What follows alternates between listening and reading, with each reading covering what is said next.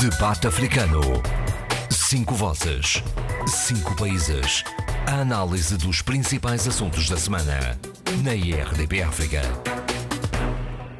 Bem-vindos ao debate africano desta semana. Os cinco comentadores eh, permanentes deste debate, o Eduardo Fernandes eh, da Guiné-Bissau, o Abílio Neto de São Tomé e Príncipe, o Adolfo Maria de Angola, a Sheila eh, de Moçambique e o Zé Luís Alfer Almada de Cabo Verde. Bom, exatamente Moçambique e Cabo Verde.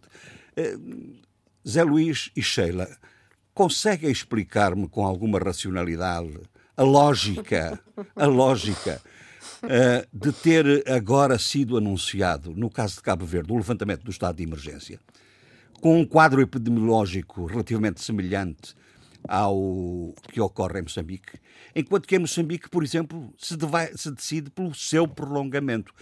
Como é que vocês veem esta, estes factos? Uh, há aqui algum racional? Não.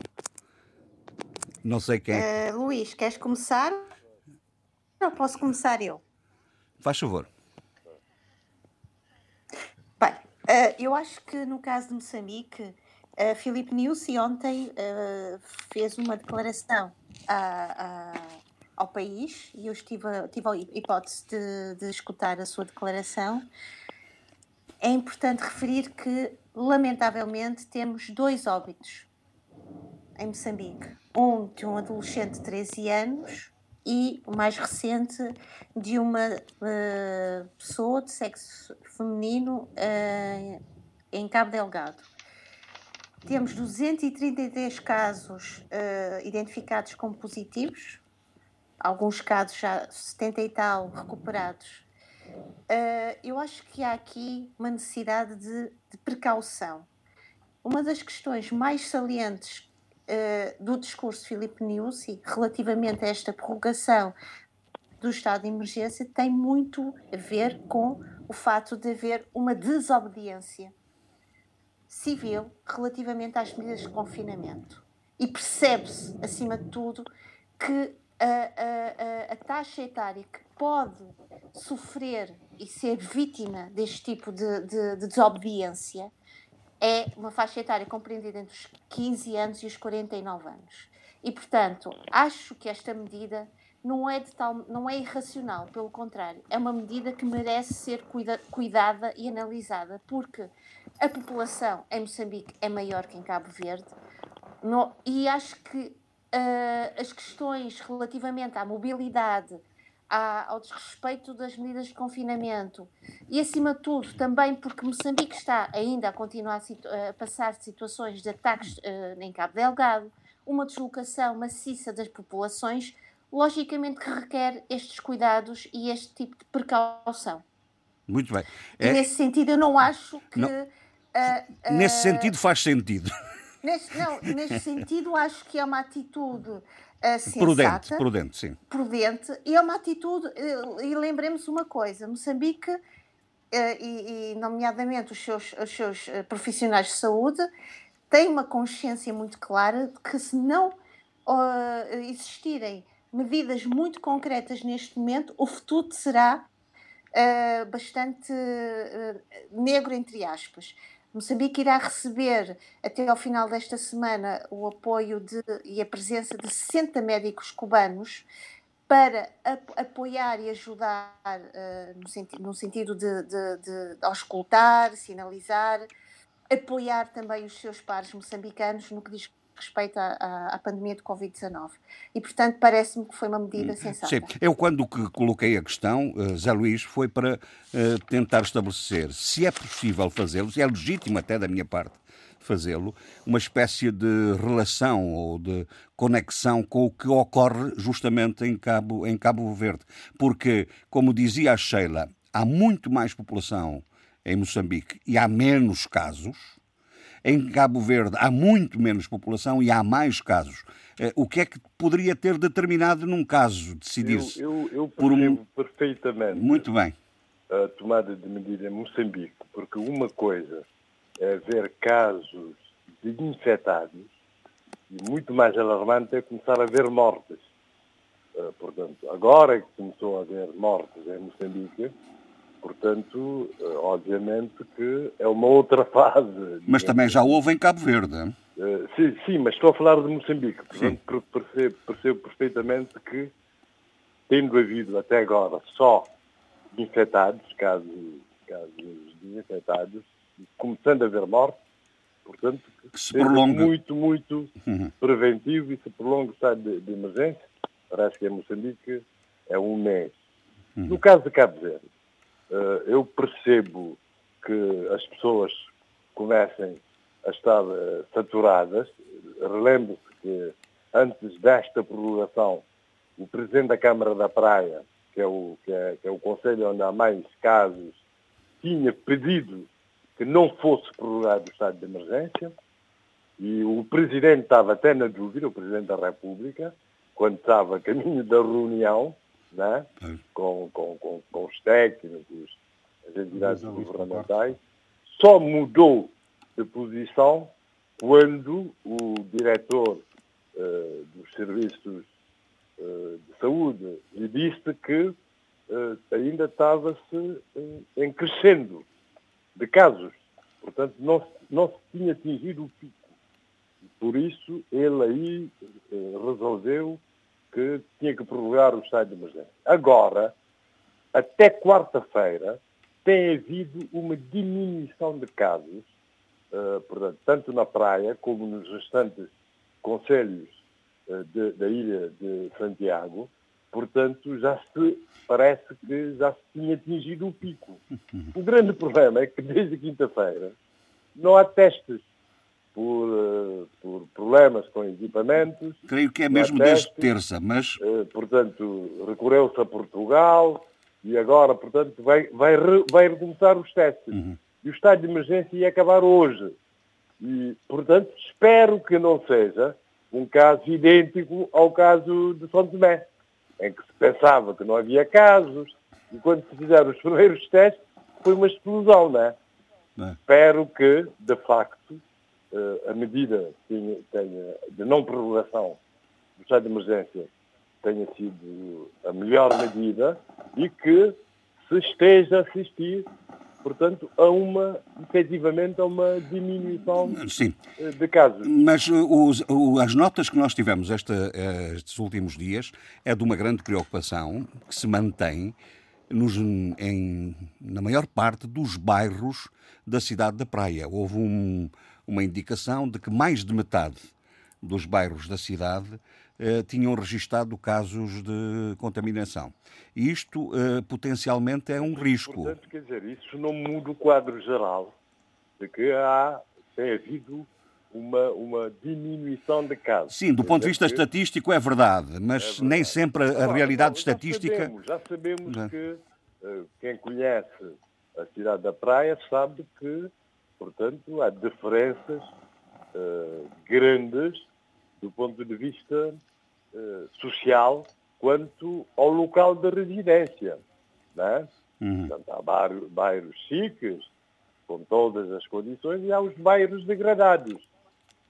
E é, e é deprimente, por vezes, visitar esses bairros. Portanto, Sim. Muito bem. Sem condições de habitabilidade, em que as pessoas vivem da economia informal, portanto, sem, também sem condições de confinamento, né? Hum. para além dos hábitos culturais das pessoas eh, eh, passarem eh, um bocado de tempo na rua, né? Sim, senhor. Mesmo que seja a porta de casa, né? Muito bem. Uh, seja, portanto, o... portanto, é isso. Isso é, isso é conhecido. Percebemos. E é, e é, e é óbvio, é óbvio que é nesses bairros portanto, em que há mais vítimas. E há mais preocupações. E há mais preocupações. Muito bem. É, percebemos é, a sua posição, é, que é relativamente favorável a. a, a...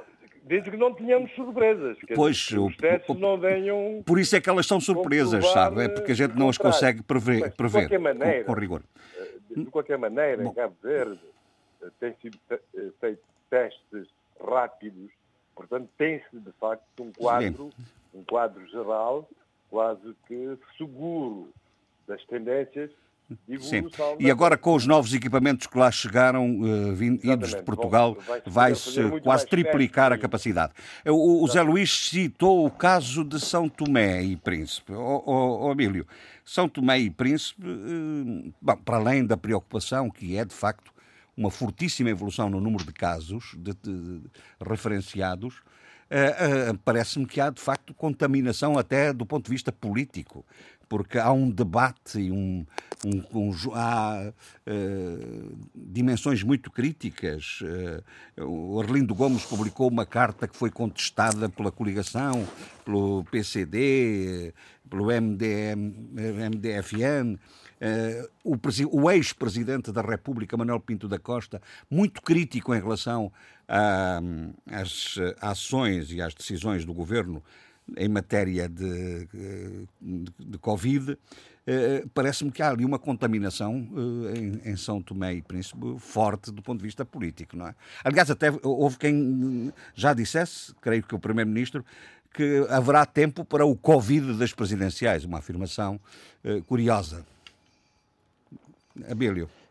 No meio desta, deste cruzar de declarações, há de facto alguma, alguma, algumas digamos, algumas conclusões uh, a chegar e a, e a, e a serem retiradas por todos os São Tomenses, pela cidadania, pelos decisores políticos, no sentido de percebermos o que queremos fazer com o país e lançarmos as bases para um debate profundo, um debate aberto e, sobretudo, um debate democrático relativamente àquilo que o país de facto é.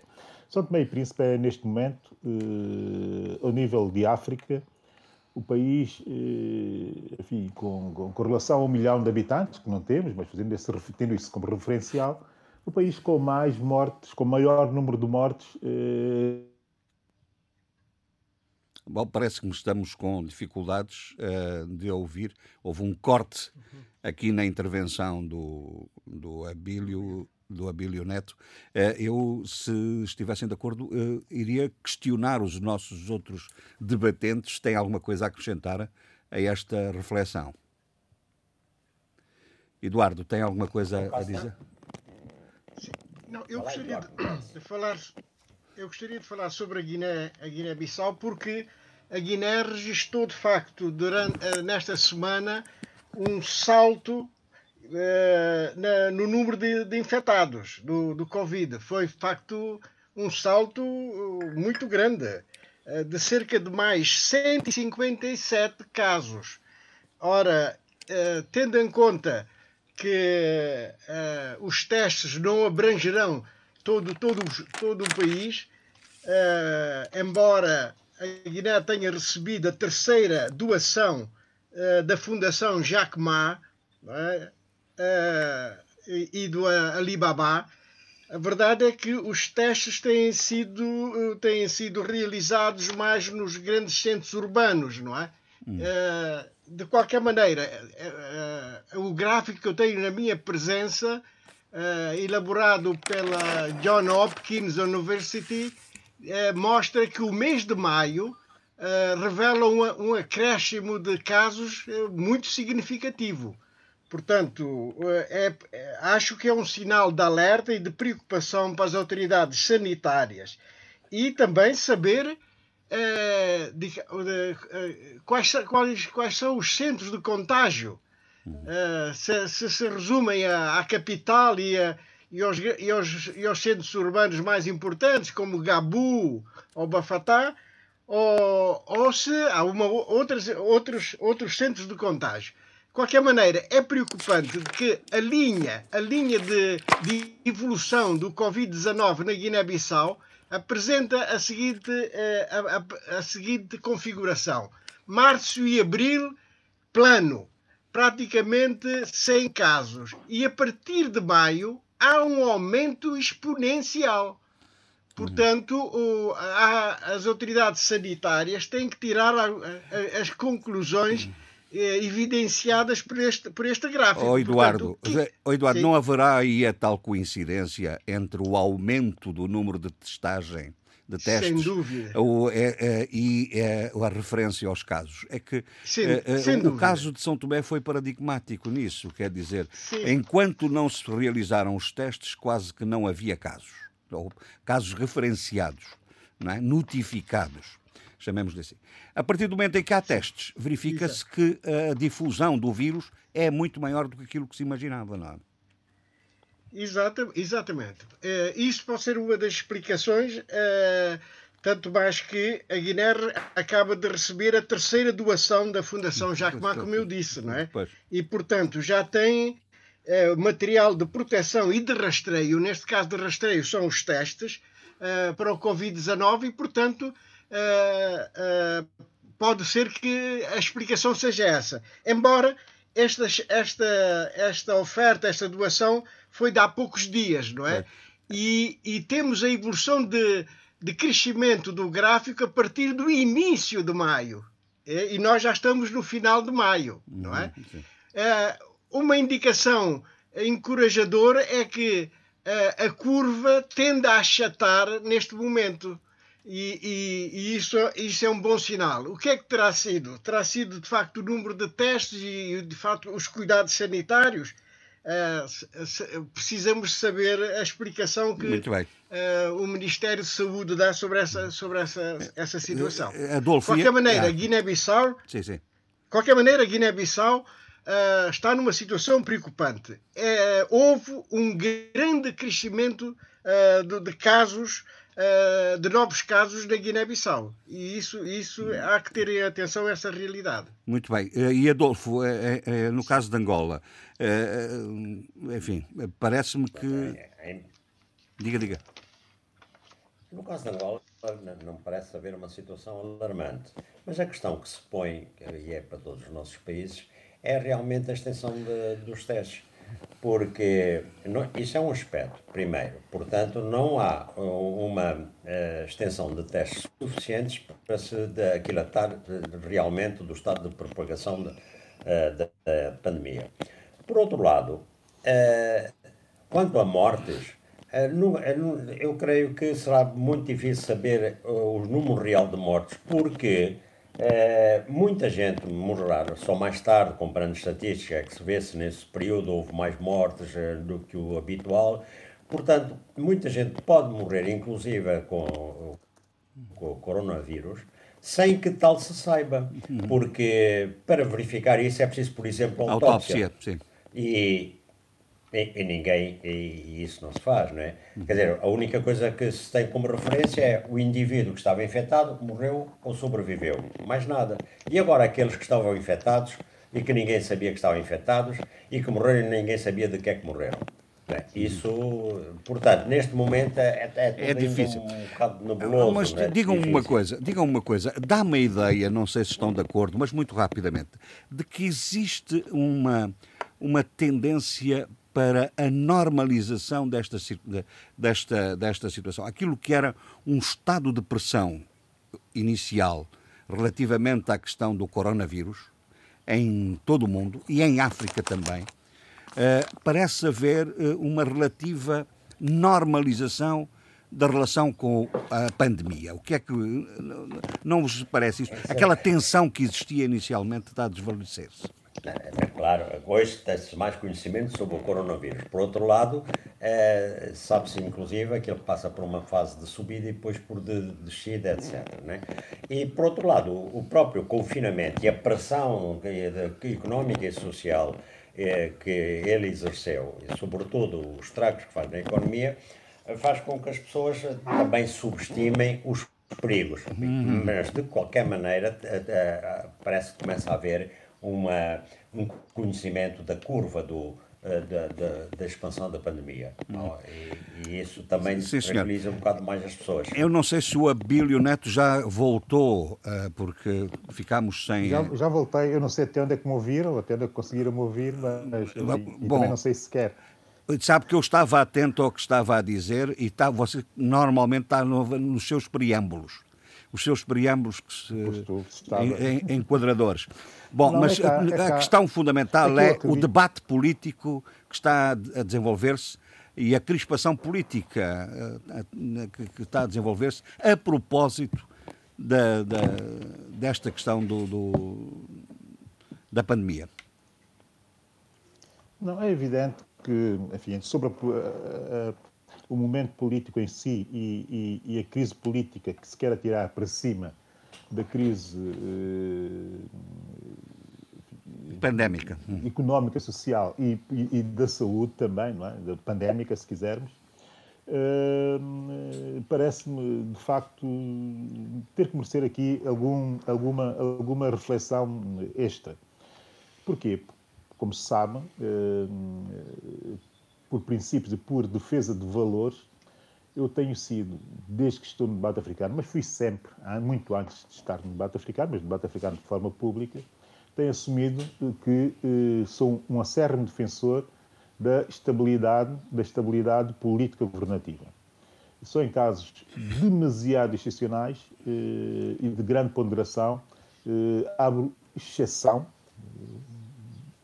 para, na defesa desse, desse, desse princípio e, e desses meus uh, valores. Também estou contra, e tenho dito aqui reiteradamente, contra a ideia de governos de salvação nacional ou governos de unidade nacional.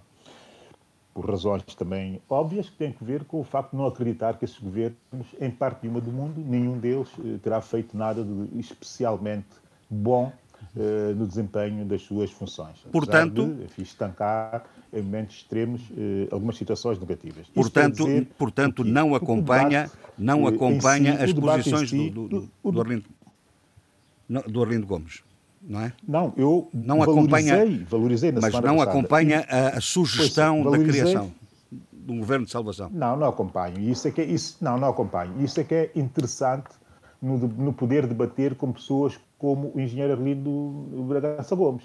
E porquê é que é interessante poder uh, debater com pessoas como ele? Porque é uma pessoa uh, aberta, uma pessoa disponível ao debate, um democrata, se quisermos, que tem a elevação e o civismo de saber que divergimos em, em, em, em, alguns, alguns pontos e não deixamos de continuar a debater de forma elevada, cívica, e também com alguma elegância que ele tem, muito mais do que aquela que eu naturalmente consigo ter.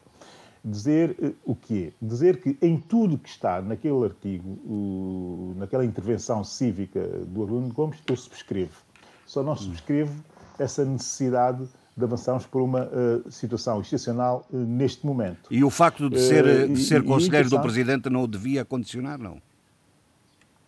Não, eu acho que estes momentos tão excepcionais quanto o momento uh, atual uh, chamam ou pedem que todos os são tomenses com qualidade ou com experiência e com a capacidade de aportar, uh, de aportar elevação do nível, face aquilo que é a governação, que claramente não consegue subir de nível, é ver a declaração ao país do primeiro-ministro eh, Jorge Bom Jesus, percebe-se logo onde é que está o nível da governação, eh, e isto ficou claro para toda a gente que o viu, mas ainda assim, como eu dizia, eh, este é o momento todos são tomenses poderem, de facto, opinar e opinar com qualidade. Foi isto que o, o, o engenheiro Arlindo Gomes fez. Foi opinar com muita qualidade, sem ofender, sem atacar, sem, sem sobretudo, uh, abusar da soberba para diminuir aqueles a quem ele se dirigia.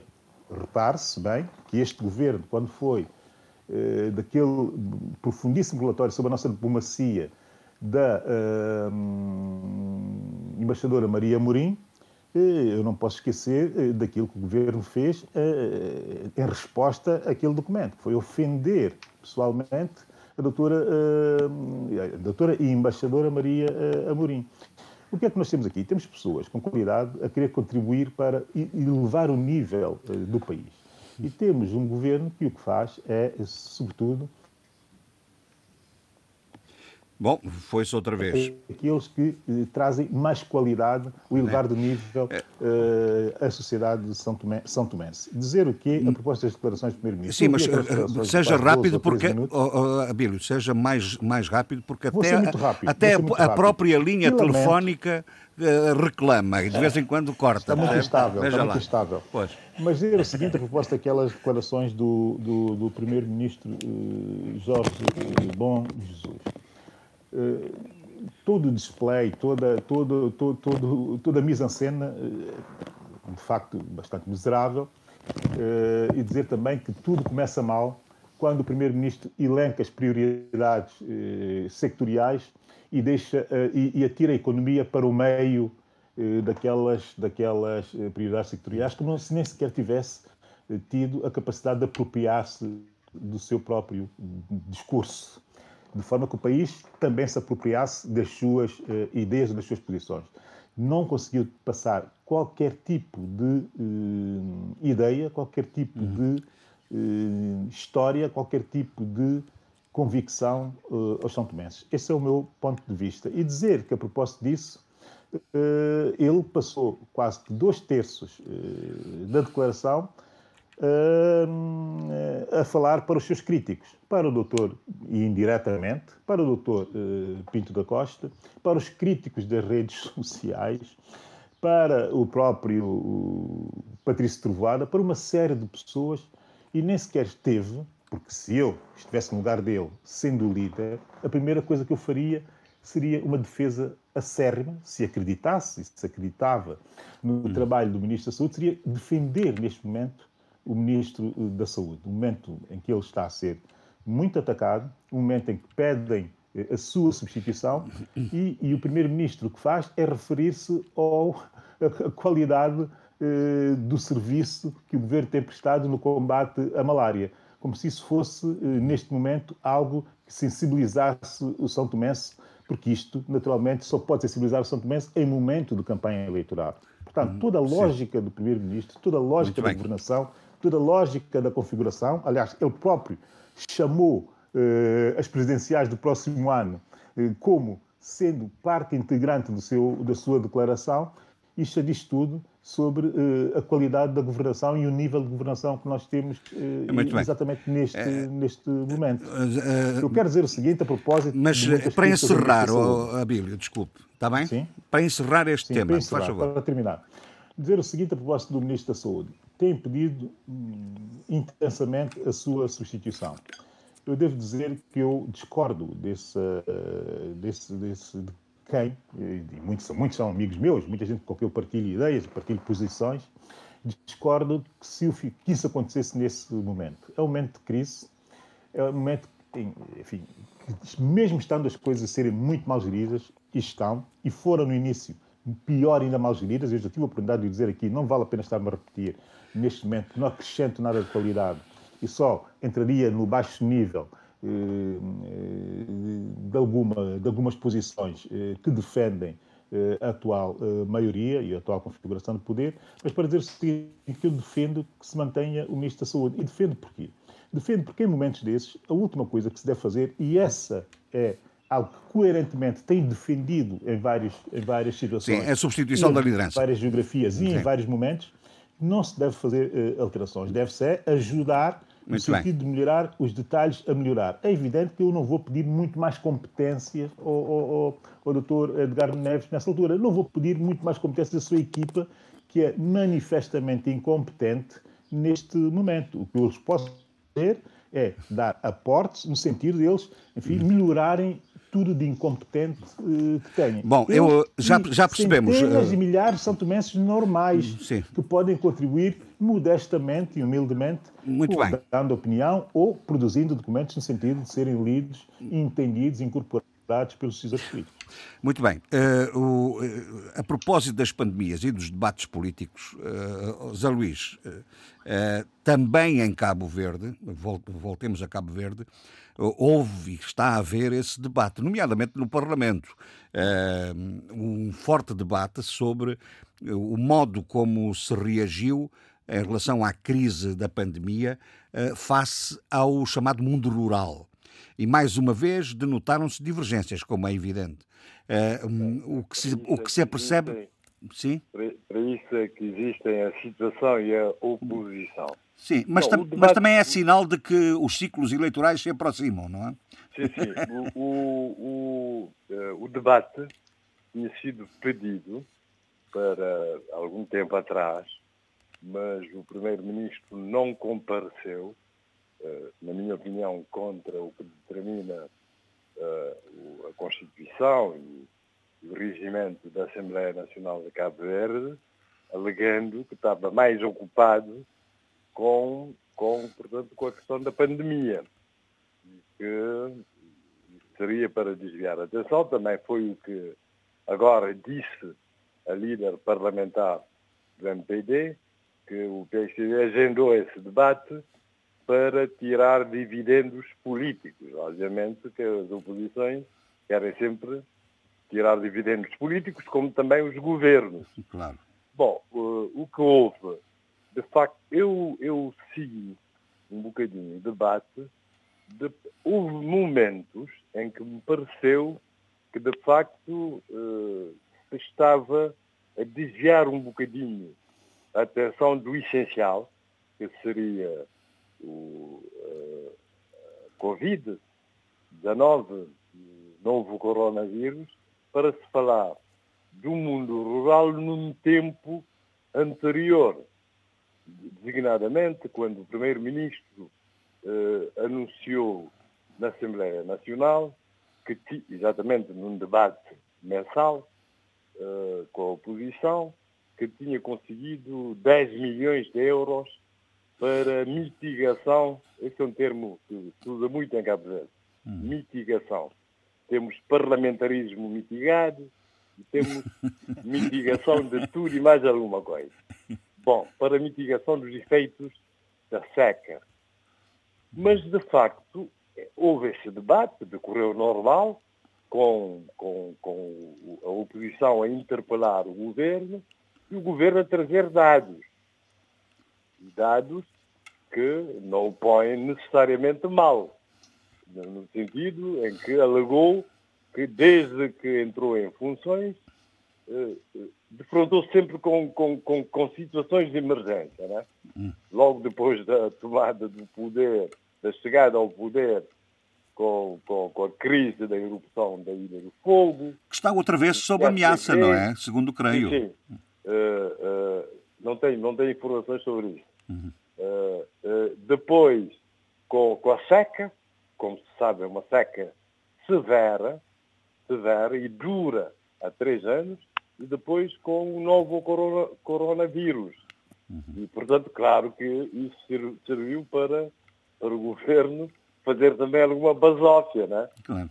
Que, no sentido de que de, confrontou bem essas situações emergenciais e apresentando números, números eh, de agricultores beneficiados, de investimentos feitos e, sobretudo, dizendo que, eh, que, que, que não priorizaram as barragens, as barragens feitas uh, uh, e, no tempo do José Maria Neves, mas que, que deram, tiveram outras prioridades, inclusive perfurações de poços, uh,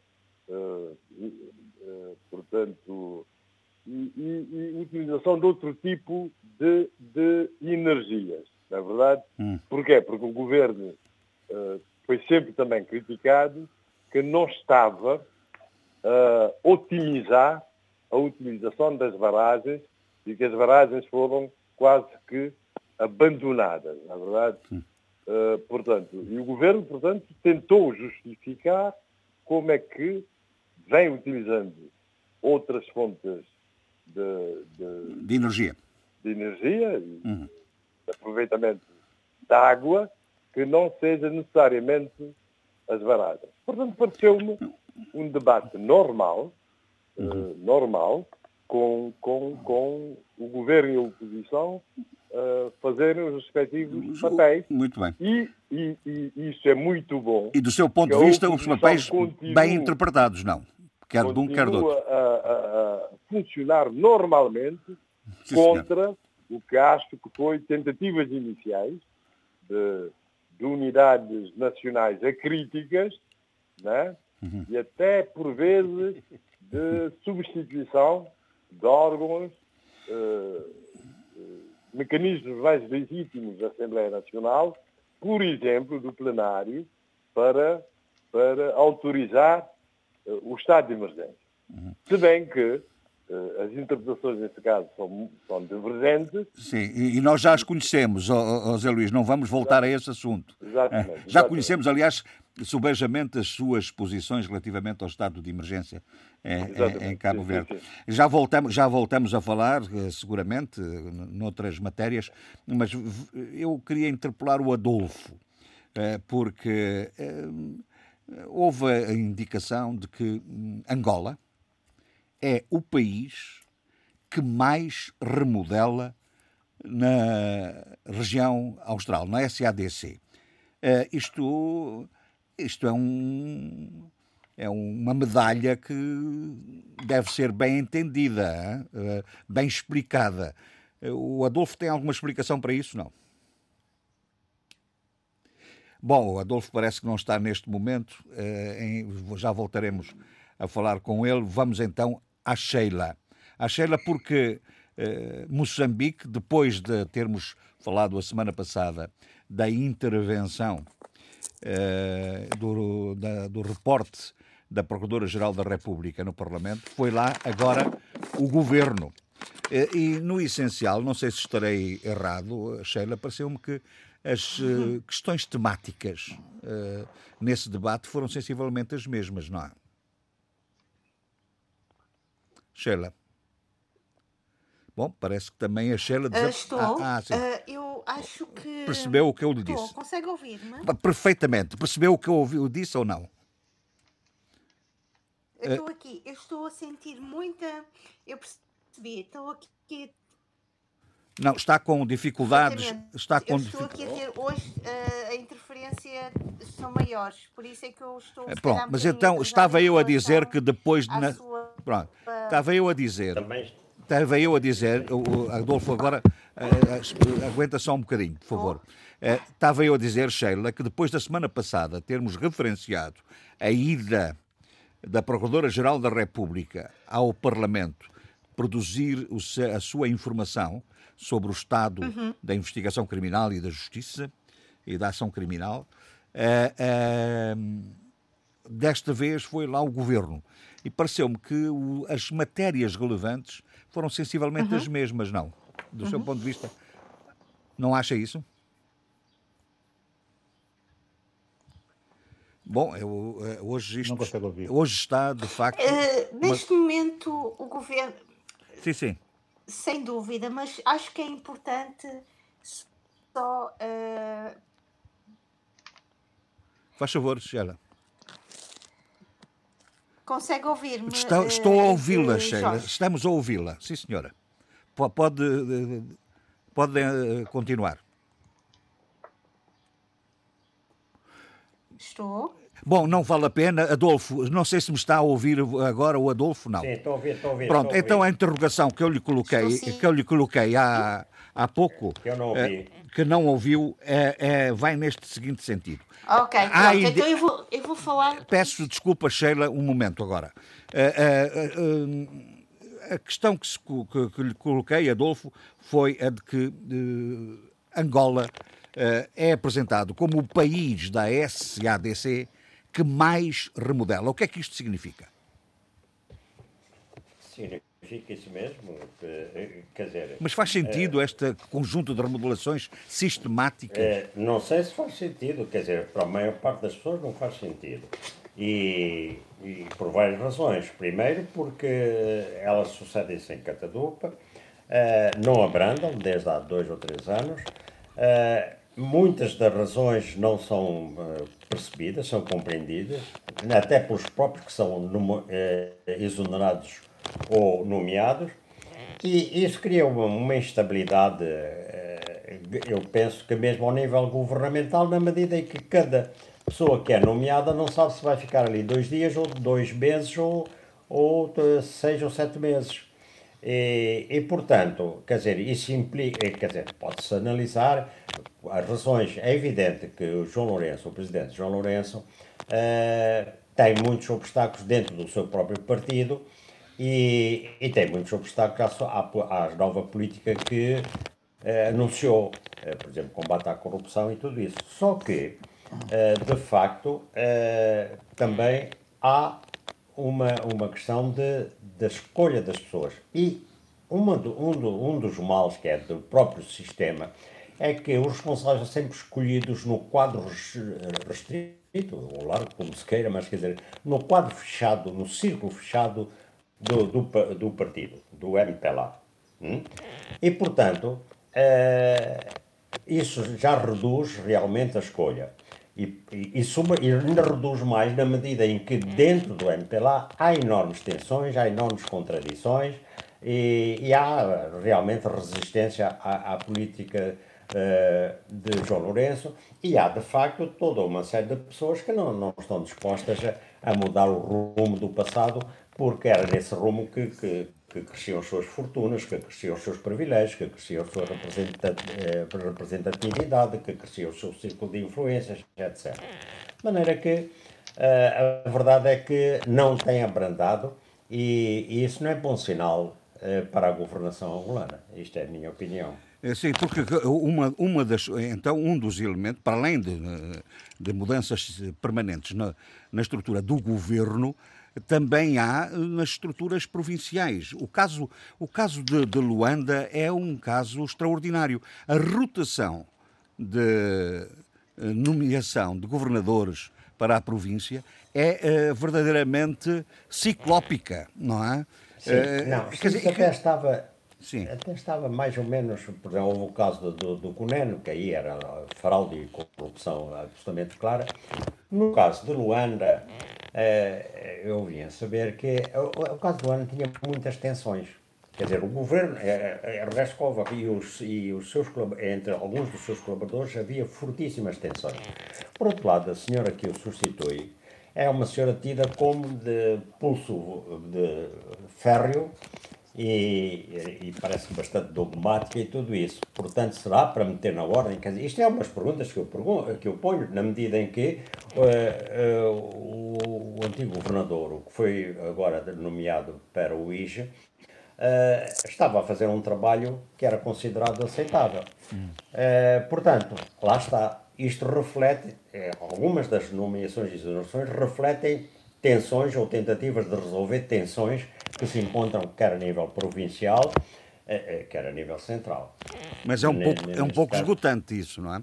É um é, pouco, não, é um pouco esgotante. É, é, porque é sistemático. Não, é esgotante é, não credibiliza. Não credibiliza uma governação. Muito bem. É, quer internamente, quer externamente. Uhum. E, e, e, isso tem de ser resolvido. E como é que o Adolfo tem percebido como sabe, o Presidente da República vai, eh, hoje, eh, estamos a gravar a sexta-feira, hoje e a transmitir também na sexta, o Presidente da República convocou a sociedade civil, a sociedade, elementos da sociedade civil, para estabelecer um, um quadro de, de, de, de diálogo que presumo que está um pouco para lá até da questão da Covid. Uh, será mais, uh, mais prospectivo nessa matéria. Uh, este esforço de diálogo representa alguma preocupação acrescida que, que, se identifique por parte do poder em Angola? Não. É... Já representa a concretização do que João Lourenço anunciou de, desde que tomou posse, que ia recorrer a democratizar a vida pública, que ia recorrer à sociedade civil, etc. Na prática, eh, foram muito poucos os sinais nesse sentido. Mas, de qualquer maneira, bastante diferente do tempo do José Eduardo Santos. Agora, ele convidou empresários, académicos, líderes religiosos, juventude, formadores de consciência e de opinião, segundo o comunicado, universitários e jornalistas. Académicos deve ser também já universitário. Bom, e então, uh, e, e eu acho que isso é muito positivo e que esse caminho já devia estar em, em curso já ah, há bastante tempo, já, é, é, iniciativas como estas. Eh, neste caso, ou é porque se real... Não, já há uns problemas imensos, tremendos, terríveis, que são problemas económicos e sociais em que Angola está mergulhada. E depois há também, se, se calhar, se, possivelmente, uma uh, possivelmente, a necessidade de uh, João Lourenço, por falta dos necessários apoios que tem internos, se virar mais para a sociedade civil. A pergunta que eu ponho é se não é já um, um pouco tarde, na medida em que uh, um capital de esperança que havia enorme em João Lourenço tem sido bastante desgastado ao longo deste tempo. Muito bem, passou-se agora o 27 de maio, uh, relembrou-se isso. enfim, não teve os, os fenómenos de tensão que, que se verificaram em tempos anteriores. Uh, mas mantêm-se algumas incógnitas uh, em relação a esse tempo histórico. Qual é a sua perspectiva?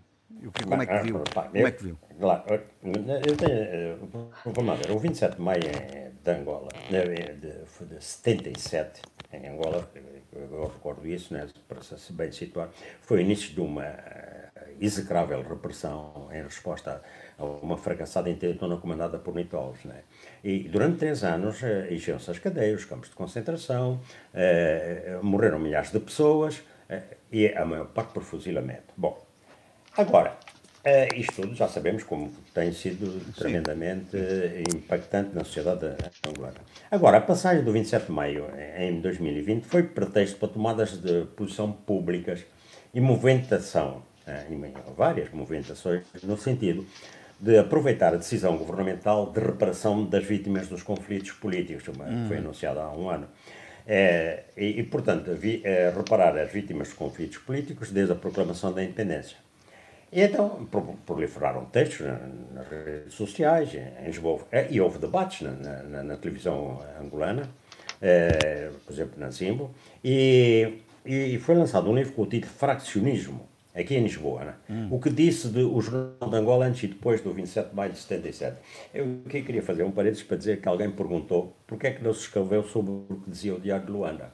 Hum. E, e, é pertinente a pergunta, e eu explico. Esse jornal, o, Diário de Luanda, era o porta-voz da facção Nito Alves, hum. enquanto o Jornal de Angola era a voz da facção Agostinho Neto. Uhum. E, e, estas duas eh, fações faziam parte integral do poder, não é? E mesmo antes da independência de Angola, estavam bem unidas na repressão a adversários políticos dissidentes. Bom, agora, eh, e retomando o que estava a dizer sobre as movimentações desencadeadas uh, pela evocação do 27 de maio de 77, é, há, há, uma, há uma coisa interessante. Há uma, formou uma plataforma que reúne quatro associações que nasceram para resgatar a memória do ocorrido naquele ano a Associação 27 de Maio, a Associação de Órfãos M27, a Associação de Sobreviventes de Familiares Desaparecidos e o Grupo de Sobreviventes do 27 de Maio.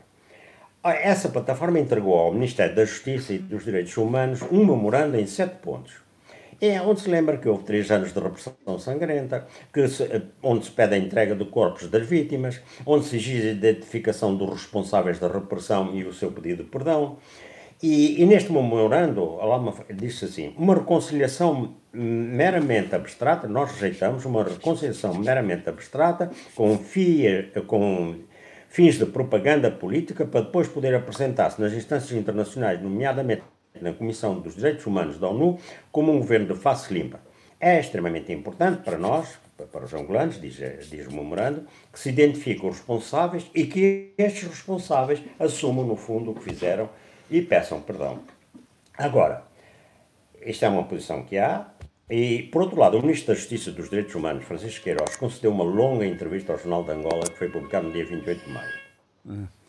A, a, entrevista é densa e são abordadas algumas questões com, com habilidade e outras com muita abertura e frontalidade. É claro que não, é um documento para ser lido com muita atenção e, e tem lá muitas boas, muitas interessantes afirmações, para ser, e, mas o que diz o ministro é o seguinte: o 27 de maio de 77 tratou-se de uma sucessão de erros políticos históricos muito lamentáveis, com um impacto muito forte na sociedade. E o que se pretende é que não voltem a acontecer esses erros. Mas esses erros enquadram-se num contexto histórico muito complexo, diz o ministro. Também estava muito presente a questão da luta de libertação nacional, os problemas enormes de vária índole, e muito complexos que se viveram durante a luta de libertação. Esses ainda estavam bastante presentes no, na mente daqueles que lutaram pela libertação do país. E diz o ministro, mais, houve um erro político histórico por parte de entidades políticas que contestaram e atentaram contra o regime estabelecido, neste caso o golpe militual, Bom, e continuou. E esse erro político de atentar contra as instituições do Estado teve consequências como mortes, o clima de medo que se gerou e o ambiente de suspeições. Portanto, ao erro inicial de perturbação da ordem política legítima existente, seguiu-se outro erro, diz ele, o que foi de não saber gerir a crise gerada. Bom, é, é, é, eu quero. Ou seja, deu uma no cravo, outra na ferradura, não é? Sim, mas pois, mas muito bem dada. Mas diga-se passagem, sim, sim. é o ponto. Uma, ponto, mas uma, uma análise de que houve erros. Sim. Exatamente. Agora, o jornalista, o entrevistador, ele centrou as perguntas sobre o 27 de maio e lembrou que a associação com esse nome pretende que o memorial prometido pelo governo seja dedicado apenas, apenas à homenagem das vítimas da repressão governamental desencadeada sobre os partidários de Nito Alves. É isto aqui, eu vou dar a minha opinião. Eu quero salientar que esta movimentação, nesta, em todas estas movimentações, é notório o esforço dos adeptos do chamado nitismo para capitalizarem a reabilitação das, vitrine, eh, das, eh, das vítimas né, partidárias eh, e, o, e o resgate da memória em detrimento de todas as outras vítimas da repressão que foi desencadeada ainda antes da independência e continuou logo após a independência. Ou seja, outro, lembro, outros grupos políticos. Exato. Eu lembro que, que, essa repressão atingiu membros da FNLA, da UNITA e da própria área do MPLA, como os membros do CAC, da OCA e da Revolta Ativa. É, e, repara uma coisa, nessa repressão estiveram empenhados profundamente Agostinho Neto é, e Nito Alves. E não, esses dois e todos os membros do Bureau Político do MPLA. Isto não, não é para esquecer. Bom, é, ou pelo menos é para relembrar. Agora, a tal revolta ativa que muitos querem ignorar, ela tinha no seu seio três membros fundadores do MPLA: o Mário de Andrade, o Hugo de Menezes e o Eduardo Macedo dos Santos. Nela estava o vice-presidente em exercício do MPLA, então, o reverendo Domingos da Silva. E também Joaquim Pinto Andrade, um presidente torre do movimento, fez parte da revolta ativa e dirigiu-a. É, eu poderia citar mais outras personalidades, mas fico-me por aqui. Queria só dizer uma. Quero, quero fazer uma. Portanto, o que o, o que o Adolfo reivindica é que não haja uma exclusividade na apreciação das vítimas. Claro que não. Por, também, eh, e, e, diz mais, diz que há vítimas das vítimas, não é? Exatamente. Ah, vamos lá ver. Nós que, que eh, naquela fúria repressiva desencadeada logo após a independência, em que o alvo principal era a revolta ativa, foi a OCA a revolta ativa, uh, Dito Alves encabeçou, essa, essa, encabeçou precisamente todo, todo esse combate. Uh, portanto, uh, depois, quer dizer, ele criou condições para depois ser vítima de, de, de, de, medidas de exclusão uh, total que ele advogava, não é? E, portanto, se queremos refazer a história, nós temos de pegar em tudo isto. E, e, e, e, pegar em tudo isto era complexo, como diz o ministro, todos temos de reconhecer que era uma situação complexa, todos temos de reconhecer que cometemos uh, erros, uhum. seja quem for cometeu erros aqui e acolá, uns mais graves, outros menos graves, outros Muito até bem. não... Mas que neles estavam empenhados toda uma série de indivíduos que, inclusive, tiveram um papel relevante na luta de libertação e dentro do, do próprio MPLA. Agora, eu, por isso mesmo é que eu quero eh, apelar para que não sejam reeditados os antigos sectarismos eh, na, quando da concretização da homenagem às vítimas políticas do regime instalado com a independência. Né? Porque este processo nunca deverá ser um ajuste de contas né? e nem um rosário de omissões. Né? E ele deverá ser, sim, é? um meio para uma efetiva consagração da reconciliação nacional. Isto é Muito bem. Adolfo, uh, obrigado. Nós provavelmente já ainda nos falaremos, mas vamos ver se agora, finalmente. Já nos falaremos. Se, finalmente a Sheila estará em condições técnicas de me ouvir e de ser ouvida. Não sei se, se está ou não. Bom, parece que não está mesmo. A cheira está longe. Parece que não está mesmo. Hoje há uma crise. Aliás, hoje este programa, eu desde já avanço com pedidos de desculpas a, aos ouvintes. Isto hoje está um bocado quase fantasmagórico. Eh, meu caro Eduardo, vamos à Guiné. Diga, diga. A, a, a Guiné. Posso entrar? Faz favor, entrar, faz favor. Né? O, o, Presidente da República uh, endossou a solução política ao Presidente do Parlamento. Como é que viu isso? Sim, eh, o, o, Jorge foi muito, eh, muito político nesta, nesta formulação desta, desta questão, porque ele não, não, não endossa. Ele, eh, o, o presidente em exercício, faz um ultimato aos partidos políticos para a formação do governo. Não é? E, e, sobre essa, essa linguagem e, e esse espírito uh, de gestão da, da, coisa pública por parte do senhor presidente em exercício, é, permita-me que eu diga duas ou três palavras. Uh, a mim dá-me uma sensação, e numa linguagem muito popular, popularucho até, eu diria que parece que o, o presidente em exercício tem o rei na barriga. Mas não é um rei qualquer é um rei absoluto, um rei absolutista, do tipo do rei Sol, do Luís XIV, l'état c'est moi. E, portanto, é, é, algo que me preocupa. Eu é que faço, mando, quero. É, é, é, um poder demasiado personalizado, não é? E que vai ao arrepio daquilo que, que, é, que, que é a nossa Constituição. E, portanto, eu, eu estou preocupado com, com a evolução política no meu país, eh, sinceramente.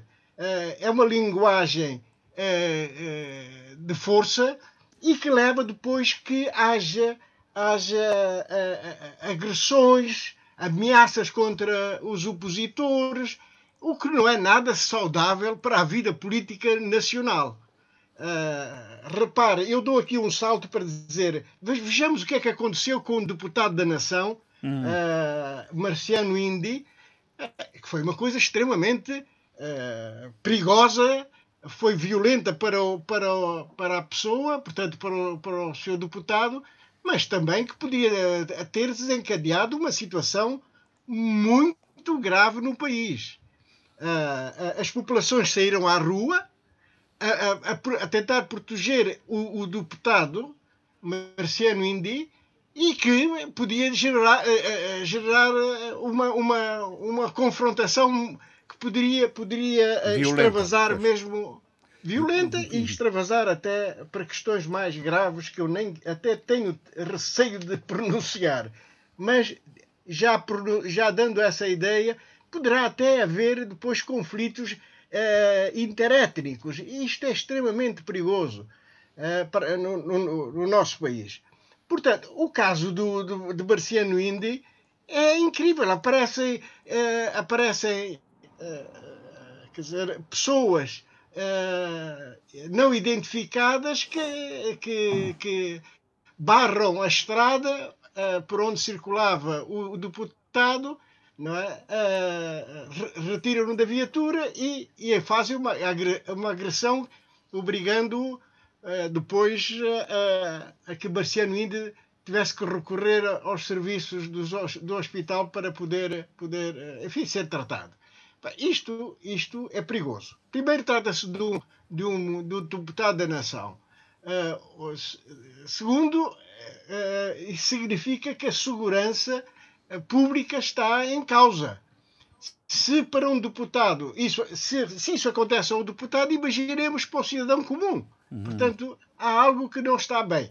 E, e as forças de, de, segurança do país não podem ser utilizadas só uh, contra os, os eventuais, eventuais críticos do, da, do poder, né? Isso, isso é algo que, que não pode continuar, né? não pode continuar. Portanto, eu estou preocupado com, com, esta, com esta, para já com o discurso violento. Segundo, com a, a, a atuação das forças de segurança. E, eh, e portanto, eu sei, porque esse caminho que está a ser seguido tem que ser interrompido porque uh, não, não leva a parte alguma e pode descambar e pode descambar em coisas muito mais graves no hum. próprio país. Porque aquilo que aconteceu com o Marciano Indy, temos que ter em atenção. A população saiu à rua para proteger o seu deputado. E, e podia ter ido mais longe. Portanto, uh, significa que essas agressões poderão vir a provocar, a provocar situações mais graves no país. Portanto, sobre essa matéria, julgo que deve haver muito, muito, muito cuidado para evitar uh, o agravamento da, da, da, da, situação e, e, e, descambarmos para, uma outra, para um outro tipo de, de confrontação. Não é o que se pretende, como é ah, evidente, nem o que se deseja, mas... É evidente mas, que não. É mas, que não. mas o, o, a realidade é que este caso do, do, do deputado Marciano, Marciano Indi, um, evoluiu também noutro, noutro sentido. Uh, nomeadamente por uma proposta do Para PRGC. A, a, comissão de inquérito. Um, é? um inquérito parlamentar. Inquérito uh, mas, oh, Eduardo, eh, parlamentar, inquérito um parlamentar, sim, sim, senhora, faz sentido, mas uh, e, a questão fundamental que, que, se deve colocar é como, onde é que está o inquérito judicial, a investigação criminal a investigação criminal Exatamente. deste caso. Eh, porque, eh, eh, enfim, Exatamente. O, o, o, debate parlamentar. Qual é a posição da, da Procuradoria-Geral da República? Mas, é? mas faz mais Também? sentido a investigação criminal e a imputação das Sim. responsabilidades, não é? Mais até Exata, do que o inquérito exatamente. parlamentar. Exatamente. É, tentando levar tudo para o inquérito parlamentar é, é, é, é uma maneira é situar, de, é, de... é, situar um crime no domínio da política. E, e da política, e, exatamente. E, e a assunção de, de, de, um ato criminoso tem que ser por via, das, por via das instituições criminais. Não é? é e, e há também Exatamente. uma posição do PIGC muito crítica em relação à CDAO, não é? e, e que também meteu uma ação contra a CDAO. Exato, no tribunal da própria CDAO. Isto porque a CDAO, ah, digamos, num registro típico de intervenção de, no, no, no, país, não é? na, na, na esfera política do país, começa no seu, no seu comunicado por reconhecer, por reconhecer uh, o presidente em exercício, o Barão Sissoko Embaló, como presidente da, da, da, da República, não é? Uh, de, desconhecendo ou fazendo tábua rasa a questão da, da, do contencioso eleitoral e, de, e, de, uh, e, e, do facto de estarmos a aguardar a decisão, não é? o, o, o acórdão do Supremo Tribunal de Justiça, não é? Que, como todos nós sabemos, está, está praticamente impedido de trabalhar, porque uh, as instalações do, do, do, Supremo Tribunal da Justiça foram ocupadas. Espero que neste momento em que eu estou a falar já estejam libertos e portanto, já estejam em condições de poder uh, receber o, os juízes para poderem trabalhar sobre, a, sobre o contencioso eleitoral e dá-lo por findo, não é? Uh, mas esta é, esta, esta é a realidade. Uh, mas há outras questões que, que, que, que, que me está a preocupar, que são as ameaças contra os opositores do, do, do, do presidente em exercício. Não é? Há ameaças graves, não é? Uh, não foi só o, o, caso do Marciano Indy, mas também contra o líder do Partido da Unidade Nacional, o PUM Idrissa Diallo, não é? Que recebe telefonemas, uh, cuidado com a tua vida e, e coisas muito graves mesmo, muito graves. Não é?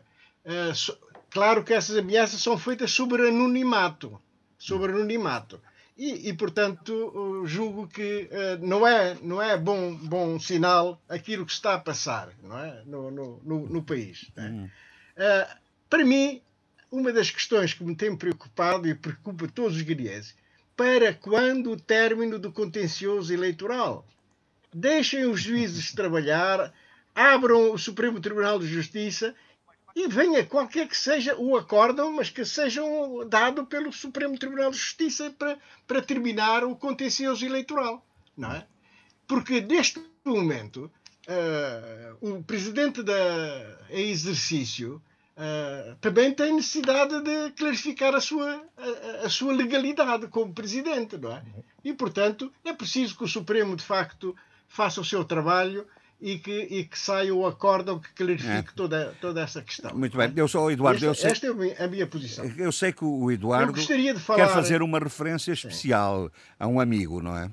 Muito especial, exatamente.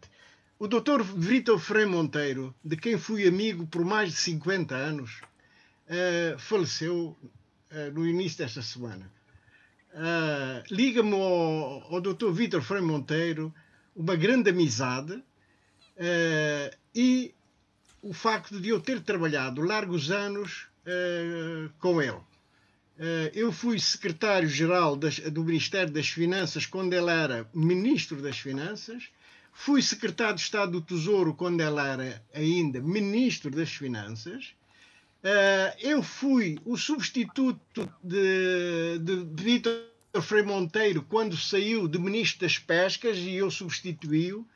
Tivemos sempre uma ligação muito estreita, uh, que vai desde o tempo da Casa Estandes de Império, ele no Porto, eu em Lisboa, uh, e que, e que enfim, foi fortalecido por várias, várias questões. De, ele trabalhou depois, mais tarde, em Lisboa, uh, na, no Banco Tota Aliança, no fundo da, da Avenida Infante Santo, e frequentava de quando em vez o Monte Carlo, o, o grande, um café, café, ali da zona do Saldanha, o café do Saldanha, onde fortalecemos a nossa, a nossa própria amizade em 75 vou para a Guiné, depois de uma passagem como diretor-geral do Comércio, vou para secretário-geral do Ministério das Finanças, onde trabalhámos em conjunto uhum. e foi, de facto, um, um, um, um trabalho de, entre, entre pessoas que se conheciam e que, eh, pelo menos, não, não criámos qualquer, qualquer problema e, e fizemos sempre o nosso trabalho Muito a bem. contento de ambos. Portanto, a morte de Vítor Freire Monteiro, para mim, é uma perda de um grande amigo uh, que fazia parte, enquanto ele esteve em Lisboa e vinha a Lisboa com uma grande frequência, fazia aqui longas temporadas de mais de um ano, fazia parte da minha tertúlia e, e dos almoços uh, periódicos, quer na Baixa, quer no mercado da Ribeira, e portanto é um, é um grande amigo que eu perco para a família, para a esposa Virgínia Freire Monteiro, dos reis Freire Monteiro, quer aos filhos os meus mais profundos sentimentos. Sim, senhor. Ficam dados, Jorge, ficam Jorge. dados e lembrados. Diga, diga, Bill. Jorge. Diga. A esse propósito, também deixar um abraço de condolências a, a, a, a Nair Monteiro e a Rosa Monteiro, eh, amigas minhas, que eu não podia deixar, deixar aqui essa nota. Muito bem, eh, eh, muito bem. Eu não sei se a Sheila já está ou não, mais uma tentativa para tentarmos saber se a Sheila está a ouvir-nos ou não está. Aparentemente, infelizmente, não está. Bom, uh, vamos voltar ao, ao Zé Luís Ofer Almada, porque eu sei que o Zé Luís tem uma preocupação. Eu, nós lembramos-nos todos das grandes discussões que aqui ocorreram no debate, no debate africano, a propósito de, das, de, dos grandes conflitos entre o Ouattara e, e, o seu e o, o Bagbo. Uh, e, enfim, finalmente uh, Gbagbo parece ver levantada a possibilidade uh, do exílio forçado a que estava a que estava votado. O Zé Luís queria falar sobre isso, não é? Sim, sim, eu queria porque vi a notícia hoje no Já na África e parece-me uma notícia relevante. Eh, porquê? Bom, houve toda aquela polémica à volta do conflito pós-eleitoral da Costa do Marfim, posicionamentos políticos uh, diferentes. Eu, por acaso, sempre defendi o Gbagbo, uh, no sentido de, de, de achar que houve intervenção estrangeira ilegítima, eh, nomeadamente da França, inclusive também da ONU, para apoiar uh, os seus uh, adeptos, seria o Atará das Forças Novas do Norte na altura, e Gagba foi preso, foi levado ao Tribunal olhe Penal. Que o, olhe que o Abílio já está, já está sim, a começar sim, sim, a, a enervar-se. Mas não vamos reeditar razão, é? aquelas grandes discussões. Não Bom, exatamente. Foi levado ao tri Tribunal Penal Internacional. É impressionante como os processos do Tribunal Penal Internacional são morosos. Quer dizer, o indivíduo fica a guardar mais de oito anos para ter uma decisão ele, portanto, foi declarado, foi declarado inocente de crimes contra a humanidade que foi acusado e, estranhamente, a outra parte não foi levada a tribunal, nem na Costa do Marfim, nem no Tribunal Penal Internacional.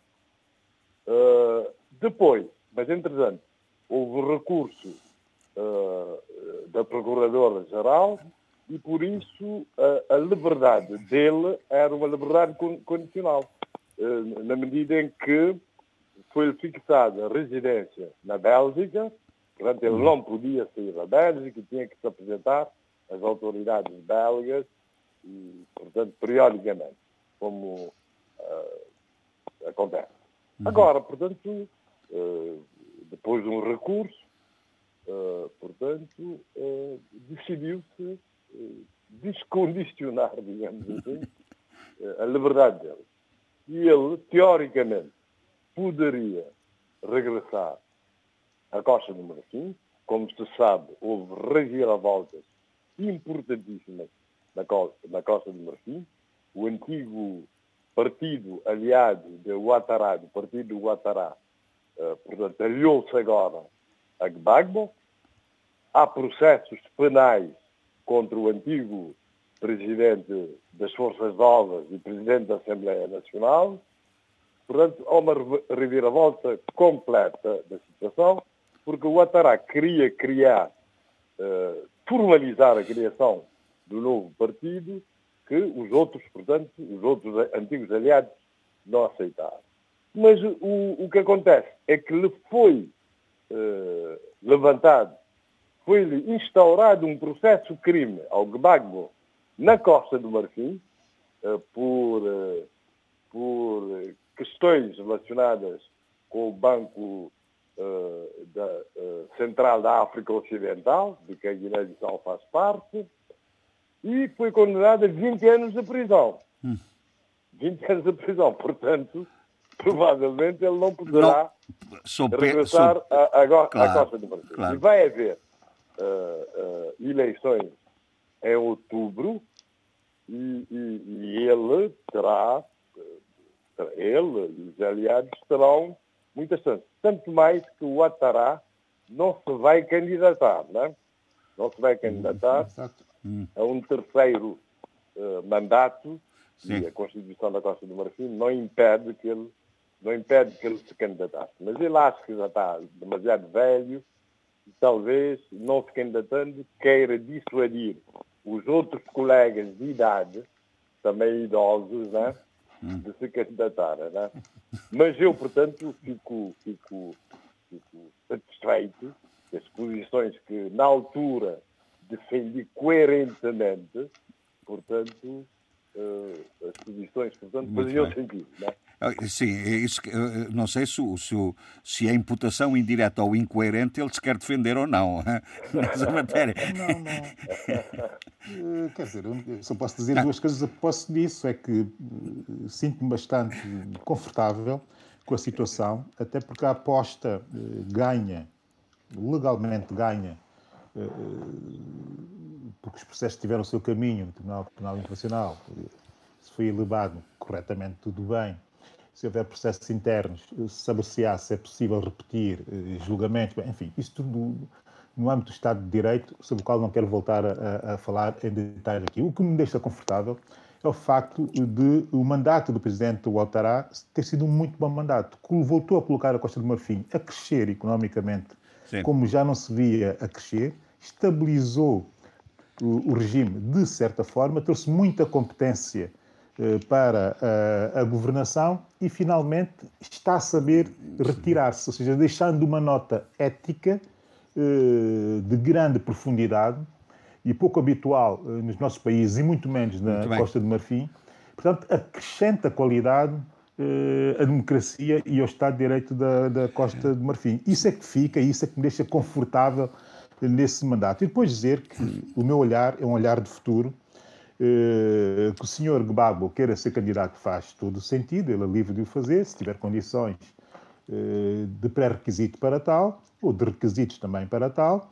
Eh, a verdade é que a minha aposta vai claramente para uma outra candidatura jovem e fresca, que é a candidatura do ex-diretor-geral do Credit Suisse e antes da Prudential, o senhor Tijani Tiame, que parece vir a ser, ou poder vir a ser, o candidato também às próximas presidenciais na Costa do Marfim. Acho que o país ganharia muito mais com uma candidatura desse perfil do que com uma candidatura eh, de perfil daquela que é seria muito bem.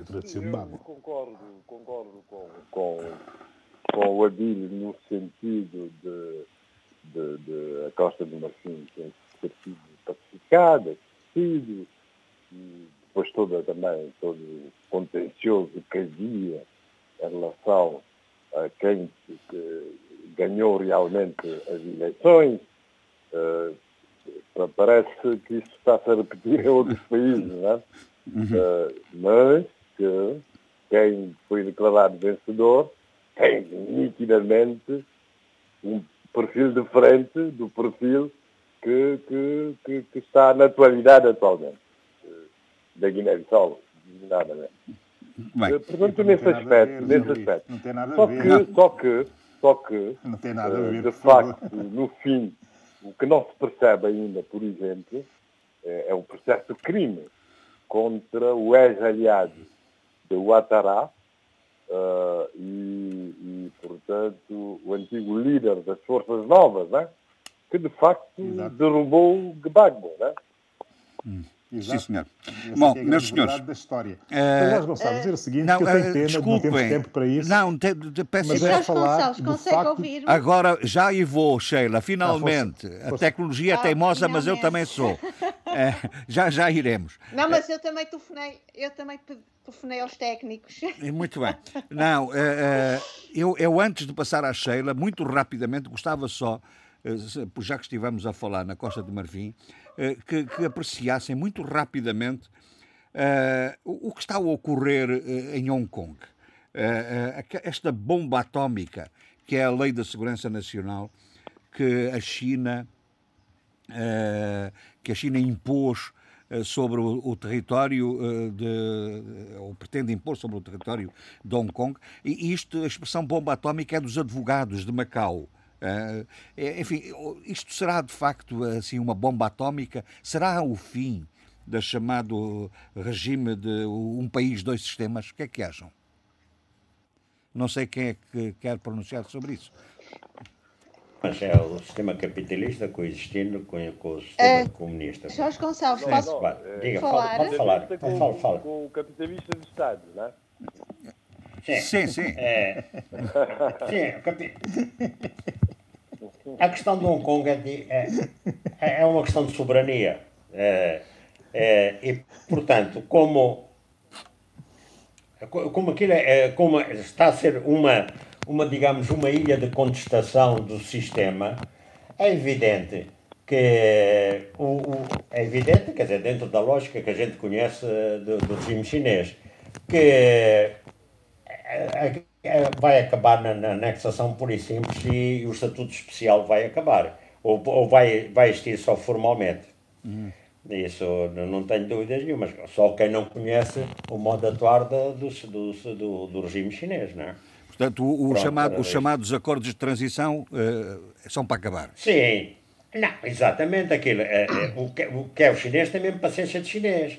Repara uma coisa, ele, eh, a China, o governo eh, da, da, da, da China, da República Popular da China, não desistiu nem vai desistir e vai acabar por anexar Taiwan. Isso não temos dúvidas. Só está à espera de uma outra correlação de forças no mundo e até na região.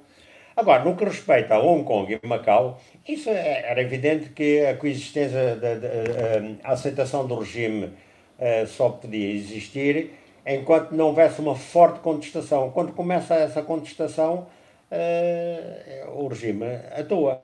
Uhum. Até porque também, diga-se passagem, não é? Para lá das, razões intrínsecas aos habitantes de Hong Kong, que, que estou de acordo com, com, a sua luta pela democracia, depois isto entra no quadro da luta geopolítica, não é? E em que os Estados Unidos aproveitam tudo isso e um pouco aí fora, mas aí já não, uh, não é. Uh, Jorge, sim, sim, diga, Sheila. Posso Pronto, falar? Uh, Deixa-me agora que posso falar, vou aproveitar, porque isto a qualquer momento tudo, a tecnologia pode-me falhar. Acho que a coisa mais interessante aqui também, que é importante perceber, é que a China é um, é um elefante enorme, gigante da vigilância. E uma das decisões que estão uh, por trás desta, desta, desta declaração é que qualquer ato de desobediência, qualquer ato que vá contra a, a ordem, a segurança, é um ato de terrorismo. Portanto, por aqui está toda uma política enorme, maciça, que a China está a desenvolver de vigilância e, e a tecnologia vai estar e está ao serviço de toda esta política de governação, de controle social e de governação. Uh, eu estou a falar isto desta maneira um de pouco. Controle político. Exatamente, mas deixa-me só dizer isto, uh, Abílio. Eu estou a falar isto desta maneira porque estou a trabalhar neste momento e a escrever um texto sobre uh, a governação, a vigilância racial e controle social. E a China é juntamente, logicamente, com os Estados Unidos, mas neste momento a China tem uma, uma, uma, uma engenharia ao nível da tecnologia eh, de tal maneira calibrada e artilhada, associada aos big data, associada às tecnologias de, de, de genética e de vigilância, mesmo a, a nível da, da reconhecimento facial, que era óbvio que a China não estava adormecida. A China só esperou o tempo, ponto necessário para intervir de uma maneira, de, uh, não é de, definitiva, mas de uma maneira que a China está habituada, que é cortar o mal pela raiz. E, portanto, ela não ia permitir que todos estes grupos de ativismos sociais e toda esta, esta manifestação continuasse e, e, tivesse uma espécie de laissez-faire, laissez-passer. Pelo contrário, eu acho que foi um ponto de uma situação de, de decisão dizer terminou. E a, a definição de a, a, ativismos sociais e desobediência cívica rotulada como terrorismo diz tudo. Uhum. Muito bem, não sei eh, se alguém quer dizer portanto, alguma coisa. Portanto, o. o não, é, é, Diga, Eduardo. Assim? Diga, Eduardo. Sim, não, estou a dizer, o, o, a questão que o Jorge levanta, e, que é ou, ou o fim do regime, um país, dois sistemas. É, olha, eu estou, eu estou a me ouvir com um eco que vocês nem imaginam. Mas, mas estamos a ouvi-lo bem, estamos a ouvi-lo bem. Estamos a ouvi-lo bem. Ah, muito bem. Ainda bem. Portanto, a, questão, da, a questão de, de um país, dois sistemas, chegou ao fim. Eu estou convencido disso. Eu estou convencido disso. Esta lei da segurança nacional, eu já li algumas partes dessa lei, já li uma, alguma parte, algumas partes dessa segurança, da lei da segurança nacional. E devo dizer de que, de facto, esta lei é para aplicação global, isto é, não há nenhum território especial, não há nenhum é, é a China como um todo, excetuando, claro, Taiwan, porque é, é, é, outro caso, é um outro caso ainda para resolver no, no futuro. Oh, Mas para já, uh, os dois. Diga. É a China, Diga, sua, é a China com a sua ambição de imperial de, de se impor a qualquer, a qualquer custo. Sim, mas exatamente, mas sobretudo sobre os territórios com a administração, uh, uh,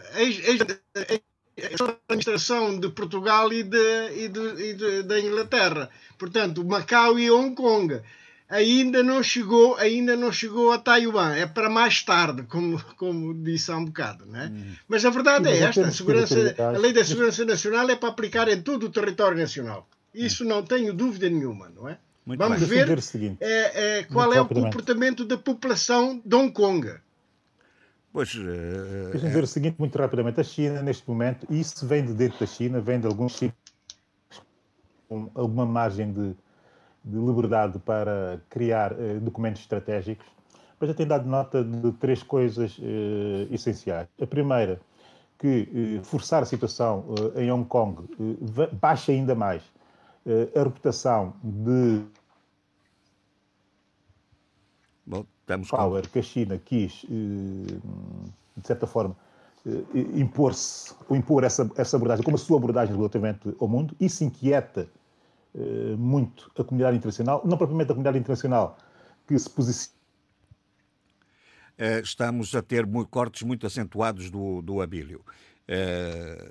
Parece-me que foi mesmo definitivamente uh, saiu do ar. Bom, hoje, como insisto, há aqui imensas dificuldades técnicas.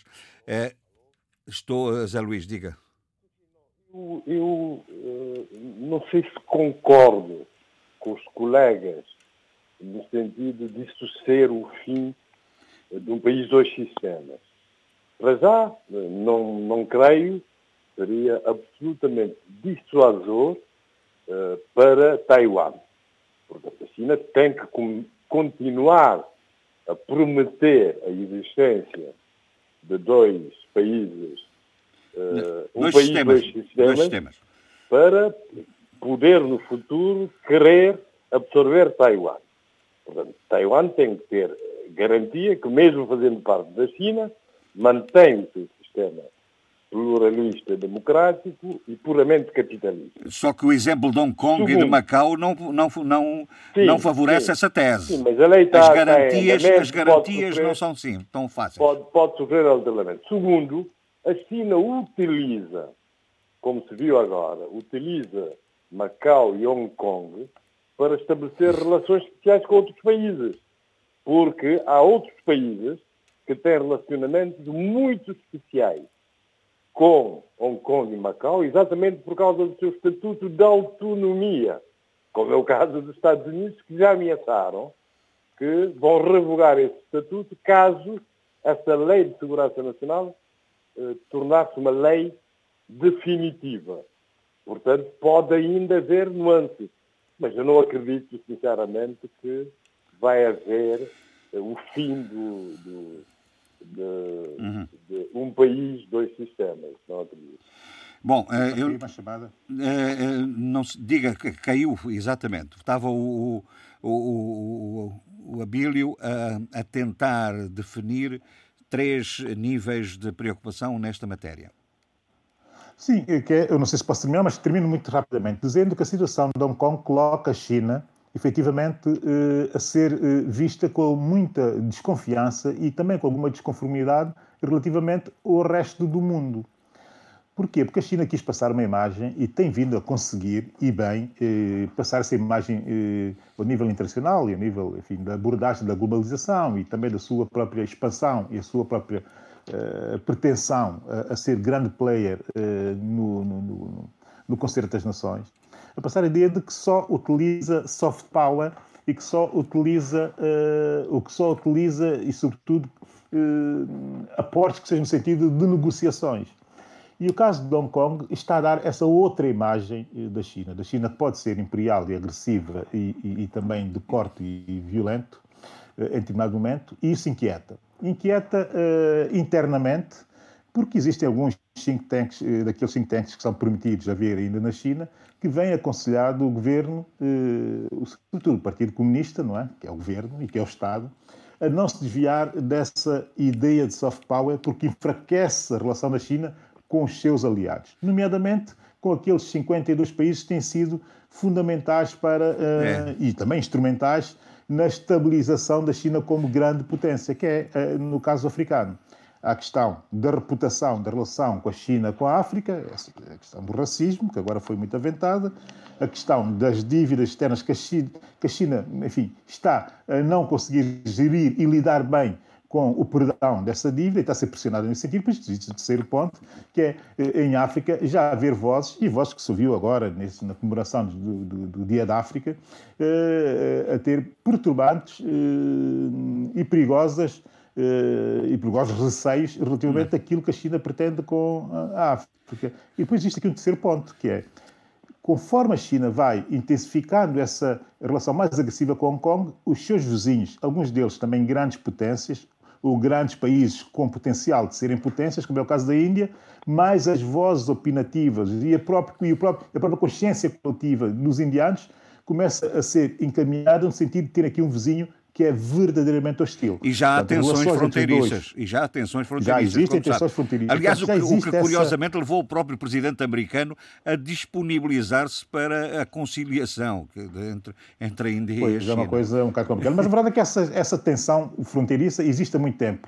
O que não é bom é que no mesmo momento em que a China uh, está com problemas em, em, em manter a imagem do seu soft power, ou de uma potência que é uma potência, uh, digamos, amigável, uh, começam as tensões a seu redor uh, a, a intensificar-se. Isto vamos... é mau para o mundo e é mau para a China também. É, não é isso que se pretende da China, pretende-se de facto uma China de soft power. Eu, eu vou aproveitar a Sheila estar de novo, de novo connosco. Sim? Só um bocadinho, desculpes, Jorge Gonçalves, mas essa, esse rosto da China como soft power, nós sabemos que é apenas um rosto para fora, não é? Porque as dinâmicas pois. por dentro são absolutamente uh, esmagadoras. cruéis e esmagadoras e, e, e asfixiantes. Oh, oh, oh, Sheila, não, vamos aproveitar que voltou, Aproveita, já foi, aproveita. agora voltou outra vez. Bom, vamos aproveitar porque eu desde o princípio quase do oh, programa que lhe quero perguntar eu posso lhe responder às suas perguntas, porque eu ouvia tudo. Ah, o Jorge ouvi... Gonçalves é que não Não, não chegava cá. Não, porque é a história de, de, depois da, da, da Procuradora-Geral da, da, República, República, foi o Governo uhum. ao Parlamento discutir com os deputados, não é?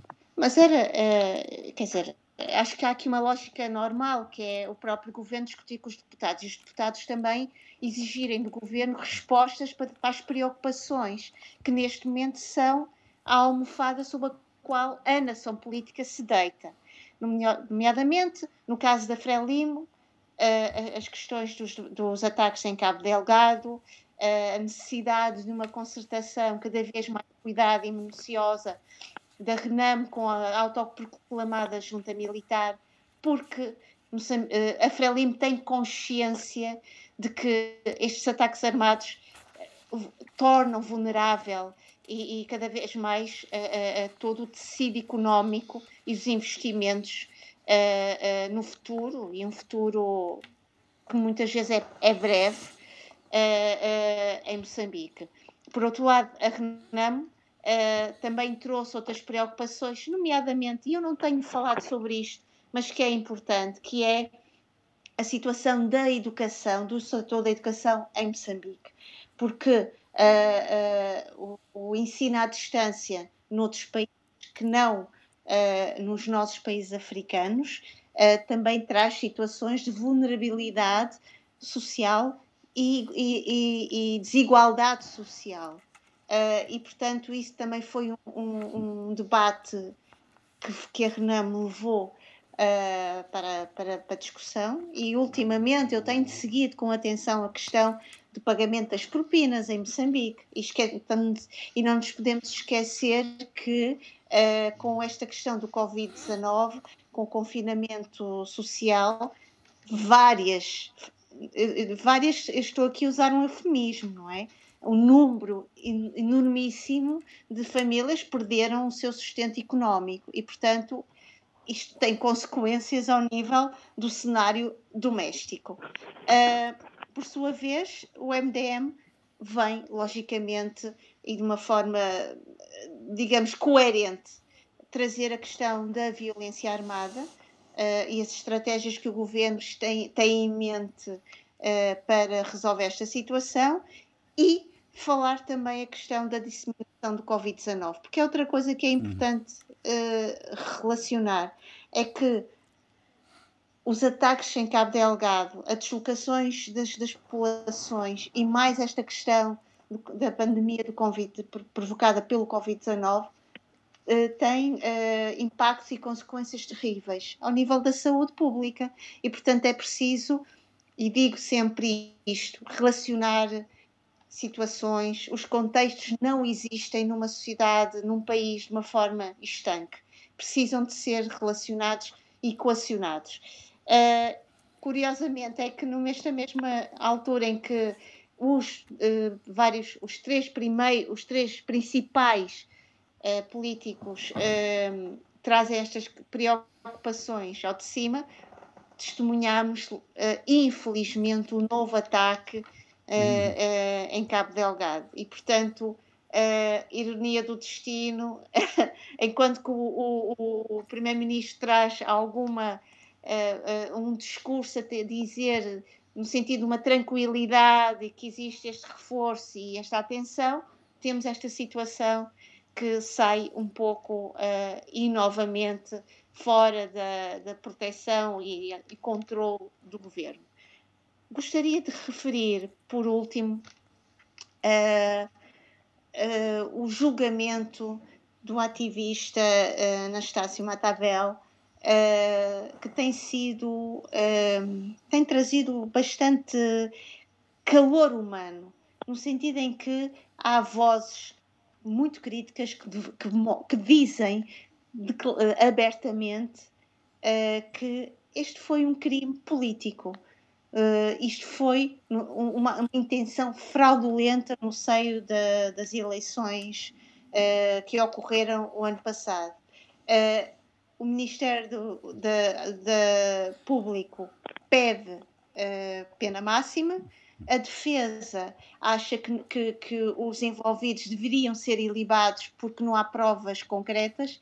Portanto, quando estamos a, a refletir na questão do barómetro, dos barómetros sobre as democracias nos nossos países, ora, temos aqui um, um exemplo muito uh, etnográfico, palpável, que nos ajudam a, a perceber uh, o, o, um, a intenção uh, política, cívica, moral que Moçambique vai, vai demonstrando em termos da sua maturidade. Sim, Vamos ver mas, o que, é que Sheila, vai resultar deste é, julgamento. Mas acima de tudo, uh, uh, acima de tudo, a questão que se coloca é a da maturidade do Estado de Direito. E de, também, e de, e de, também, primariamente, qual é, o, qual é o desempenho das instituições da justiça no também. quadro da política criminal e no quadro uh, do, do, Estado de Direito de, democrático, não é? Uh, mas também bem. são, deixa-me dizer, isto é uma é uma relação mútua, quer dizer, não podemos ver a coisa assim de uma forma tão estanque. Sim, percebe? mas uma coisa é o julgamento, o julgamento, o julgamento uh, no, no, nas instâncias judiciais, outra coisa é a aferição da motivação do crime. Aí, aí já tem uma, pode ter uma dimensão uh, política, evidentemente. Estou só é? apenas a dizer o seguinte, que este é um exemplo que nos hum. pode permitir desocultar, entender mecanismos uh, uh, que estão coexistentes hum. neste julgamento. É nesse sentido, está bem? Não, Muito bem. não queria de todo aqui fazer nenhuma, nenhuma declaração definitiva sobre nada. Sim, Acima senhora. de tudo, uh, tenho aqui um cuidado ético como socióloga e, portanto, não, não poderia estar aqui a fazer declarações. Vamos então para a parte final, para as recomendações e para aproveitar, antes que caia a, a sua voz, recomende, Sheila para terminar. Olha, falando em, há pouco na, na Índia, já agora, uh, que também é outro gigante, não é? Uh, também da, da vigilância, uh, tal como a China, não são dois inocentes nisto, nada, em nada disto. Nada. gostaria de chamar a atenção. Nada, nada. e tenho lido muito sobre isso ao nível da, da Índia, porque a Índia é um grande vigilante das migrações uh, no uhum. subcontinente indiano com a construção de muros. Pronto, portanto, uhum. e de toda uma tecnologia associada a isso. Portanto. Falando em, na Índia, era a sugestão, qual era? Bom, olha, falou tanto que caiu. Falou tanto que caiu. Vamos ver uh, então. O Adolfo não, não tem recomendação nenhuma, creio eu. Não, é? não, não tenho, mas eu só queria lembrar uma coisa. Há bocado da nossa discussão, hum.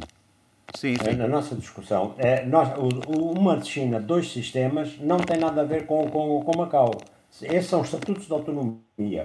E o, dois, uma China, um país, dois sistemas, é, é para a China no seu todo, que é uh, um sistema capitalista e sistema comunista eh, coexistindo. Pronto, era só isto e não tem mais nada a dizer. Sim, Sheila, okay. então veja lá. Olha, Jorge Gonçalves, deixe-me rapidamente dizer que a minha chamada voltou a cair. Eu sei, propor, já, já sinalizei isso. Mas uh, proponha lá a sugestão. Um novo, sugerir no âmbito que eu estava, naquilo que eu estava a dizer sobre a Índia, o livro de, da escritora e ativista Arundhati Roy, O Coração Rebelde, eh, Ensaios Escolhidos, que será publicado na próxima semana, dia 2 de junho, pela editora Asa. Zé Luís. Sim, eu tenho uh, aqui uma recomendação, uh, direito constitucional, né? Constituição e Direito de Oposição, de Silva Leitão, a oposição política no debate sobre o Estado contemporâneo. Mas é um livro antigo, é um livro de 87, não é? Uhum. Sempre atual. Sim, senhora. Uh, uh, não é tão antigo quanto a música que vamos ouvir do Abílio, uh, proposta pelo Abílio, que aliás vai sempre desencantá-las ao baú. Eduardo, diga-me qual é a sua recomendação? Eu recomendo um livro que todos já leram certamente, mas que eu reli agora neste confinamento ou autoconfinamento, que é, é um livro do Fidel Castro, A História me absolverá. É, é a sua defesa quando da sua prisão uh, e que depois deu início, de facto, à, à Revolução Cubana. É um livro muito interessante, é muito interessante e, sobretudo, para juristas há aqui coisas muito interessantes, não é? Portanto, eu recomendo vivamente a história me absolverá Fidel Castro, editorial Presença. Muito Presença. bem, uh, Abílio, para terminar. Sugiro o ciclo do webinar, ou seja, eh, mais ou menos seminário, mais ou menos palestras, conferências, conversas online. Uh, a parceria entre o Instituto Pedro Pires e a Academia BAI.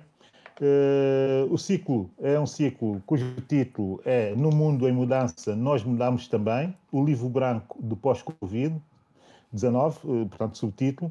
Uh, e, e, ontem uh, começou com uma conversa entre uh, Pedro Pires e José Van Dunen.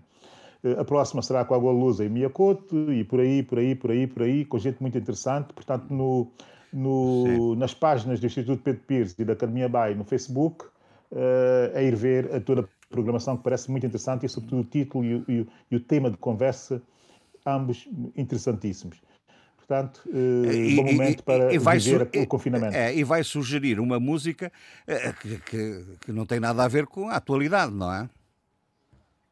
Não, nada a ver com a atualidade. Porquê? Porque, eh, enfim, faleceu, como toda a gente sabe, o, o Mori Kanté, o cantor do Yaka Yaka, e como o Yaka Yaka, quando saiu, para quem conhecia o que tinha sido feito na Rail Band de Bamako, ou Super Rail Band, eh, eu, tinha uma irritação especial por Yeka Yeka. Uma música que nunca, nunca gostei dessa canção, porque conhecia a voz de Mori Kanté em determinado momento com a Super Rail Band Bamako. Portanto, eu, em vez Sim, de pôr aqui Yeka Yeka, que é uma canção verdadeiramente eh, pastiche para uh, ocidental consumir, uh, no momento em que era preciso vender ou criar um produto que era world music, eu vou dar The Real Thing, uh, Roots, vamos Raiz. Ouvir, vamos ouvir. Portanto, Moricante, Salif Keita, Rail Band de Bamako, uh, e a canção é Foliba, e, e, é uma canção extraordinária. Esse sim é o grande Moricante, não é sim, aquele senhor. Moricante. Vamos, vamos, vamos deixar-vos com a música uh, e agradeço a todos. Peço uh, de novo imensas desculpas pelo facto de esta edição ter sido, Jorge Gonçalves, ter sido, foi caótico, ter, não ter sido nada. muito muito caótica. Eh, e, e, portanto, com hoje especiais dificuldades na nossa conexão, mas eh, voltaremos para a próxima semana a ver se corre melhor. Tenham um, uma boa semana. Mesdames, Mesdemoiselles et Messieurs, bonsoir. L'un des plus grands orchestres du moment, le Super Ray du Buffet Hôtel de la Gare de Bamako, dans sa nouvelle dimension, vous présente sa couleur musicale pour le bonheur de tous les mélomanes d'Afrique et d'ailleurs.